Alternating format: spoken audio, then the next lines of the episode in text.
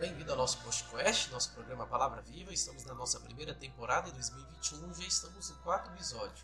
Você pode seguir e ver mais episódios lá no Spotify, na nossa lista, tá? no nosso canal.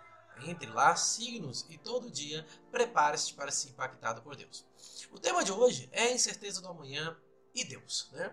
A incerteza do amanhã é algo muito comum nos corações humanos, principalmente quando vivemos crises econômicas, crises emocionais e entre diversas outras situações que nos fazem nos sentir vulneráveis. A verdade, a incerteza, ela surge do sentimento do medo.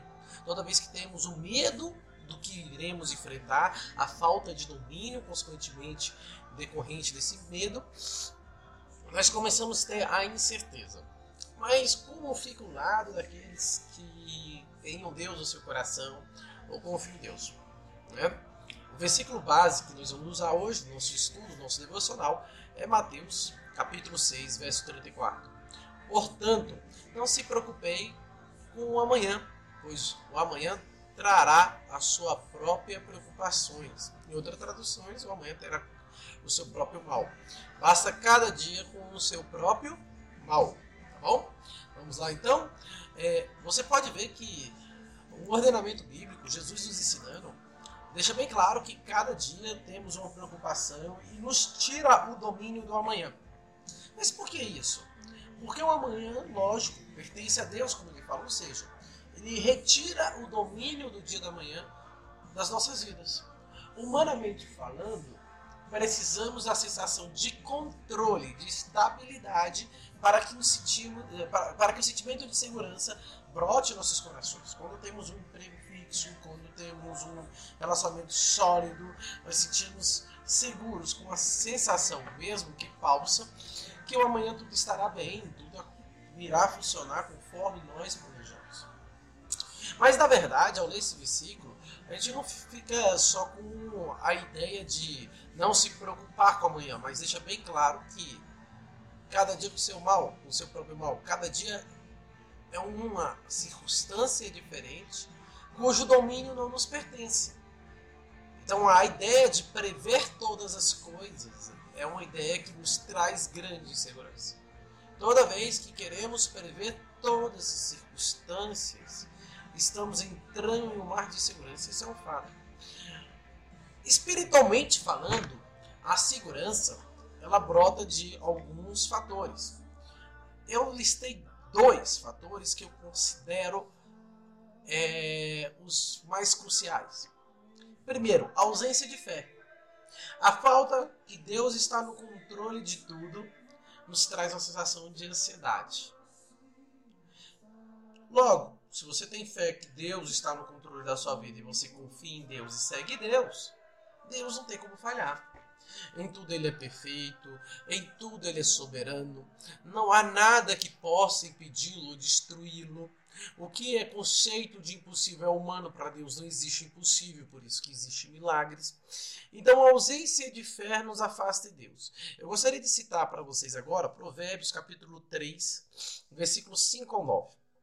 Se você quiser abrir a Bíblia, pausa, tá? Eu vou seguindo.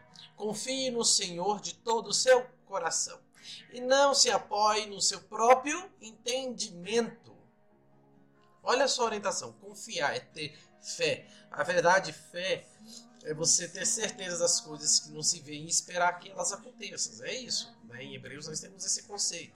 Então, fé está ligada à confiança no seu. Então, confie no seu de todo o seu coração e não se apoie no seu próprio entendimento. Então, a ideia de que meu entendimento é capaz de prever tudo o que vai ocorrer na minha vida amanhã é uma ideia falha. Reconheça o Senhor de todos os seus caminhos, nele tirar as suas veredas.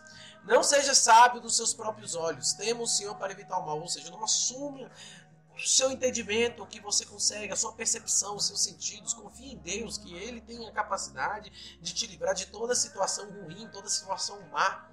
Né? Então, esse provérbio é magnífico. Ele deixa bem claro que o exercício da confiança em Deus, ou seja, no entendimento que há em Deus, e não no que vimos e sentimos, mas sim no que Deus planeja para nós.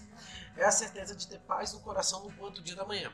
Não significa que eu não vou ter medo, que eu não vou ter angústias, que eu não vou ter dores, que eu não vou chorar. Pelo contrário, que eu vou sofrer sim, vou sentir, eu sou humano, vou chorar, vou sofrer, vou ter angústias, mas eu vou ter a certeza que amanhã pertence a Deus e Deus tem bons planos para mim, pois eu sou seu filho.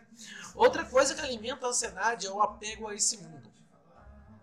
Eu gostaria de citar nesse momento João capítulo 3, versículo 3. Jesus respondeu e diz: Na verdade, na verdade te digo que aquele que não nascer de novo não pode ver o reino de Deus. E é interessante, às vezes a gente começa a caminhada cristã e a gente não se preocupa como está o nosso processo com Cristo. Porque enquanto eu não mudar o meu jeito, a minha vida, a minha natureza, eu não consigo enxergar o reino de Deus. E aí as coisas desse mundo vão se parecer maiores que as coisas do reino de Deus. E eu vou viver este mundo de uma forma tão intensa e buscando Deus como meio de realizar esses, esses desejos para alcançar as metas desse mundo. Enquanto o sentimento daquele que nasce de novo é buscar primeiro o reino de Deus. Ele busca de todo o seu coração o reino de Deus. Ele quer compreender as coisas dos céus, que são eternas. Logo, esse mundo, a traças, a ferrugem corrompe, ou seja, tudo é passageiro, tudo é vaidade. A visão do nascido de novo é de ver o reino de Deus. Então a gente tem uma problemática. Se você está extremamente apegado nesse mundo e não consegue procurar as coisas divinas, os milagres, experimentar as coisas divinas, e Deus se torna um, um meio para você realizar as coisas desse mundo, você precisa de um novo nascimento. Daí você tem que parar agora tudo e começar a orar a Deus e buscar um novo nascimento. Entender mais sobre o novo nascimento. Enquanto o novo nascimento não ocorrer na sua vida, você vai sofrer de grandes inseguranças. Porque esse mundo será tudo para você e não o reino. Qual é a certeza que o cristão tinha ao entrar a ponto de enfrentar a morte por Cristo? Qual seria a certeza dos apóstolos enfrentarem a morte por Cristo? A certeza seria que o reino de Deus estava a vir. Logo, Paulo fala que morrer para ele era sorte, porque ele sabia que o reino de Deus era muito melhor que qualquer coisa que ele pudesse vivenciar nesse mundo. Ah, bom, então temos as naturezas da insegurança, as principais, ausência de fé e apego ao mundo. Quais são os frutos dessa insegurança? Ansiedade, más decisões e frustrações. Pessoas inseguras são acometidas de ansiedade. Tomam más decisões precipitadas antes do tempo, com incerteza, e são frustradas em decorrência dessas más decisões. Para a ansiedade, eu tenho um remédio para você. 1 Pedro 5,7. Lance sobre ele, ou seja, está falando Deus, toda a sua ansiedade, porque ele tem cuidado de vocês. Deus é um pai, é um pastor, é um cuidador. Deus se põe em vários papéis conosco. Pai, Rei, Senhor dos Senhores, né? Lorde dos Lordes. Pastor implica cuidado com suas ovelhas. Né? Pai, cuidado com seus filhos. Para a ansiedade, você tem que lançar em oração, em clamor, e confiar que depois que você lançar é entregar, jogar para fora. Depois que você lança para Deus, confiar que Ele está cuidando de você. Olha como a fé é necessária. Para as más decisões, se você já teve ansiedade e toma mais decisões, graças a Deus, Deus é bom. Eu queria citar para você Lucas, capítulo 1, versículo 78 e 79. Pelas más, pelas estranhas misericórdias de nosso Deus, com que o oriente do alto nos visitou, para iluminar os que estão assentados em trevas e na sombra da morte, a fim de dirigir aos nossos pés pelo caminho da paz. Não importa quão perdido você esteja em trevas, Deus quer lhe trazer para um caminho de paz. Caminho de paz não é um caminho ausente de provas, mas é um caminho que a gente tem a paz do Espírito, sabendo que Deus está no controle de toda situação e toda prova terá uma solução em Deus. Frustrações.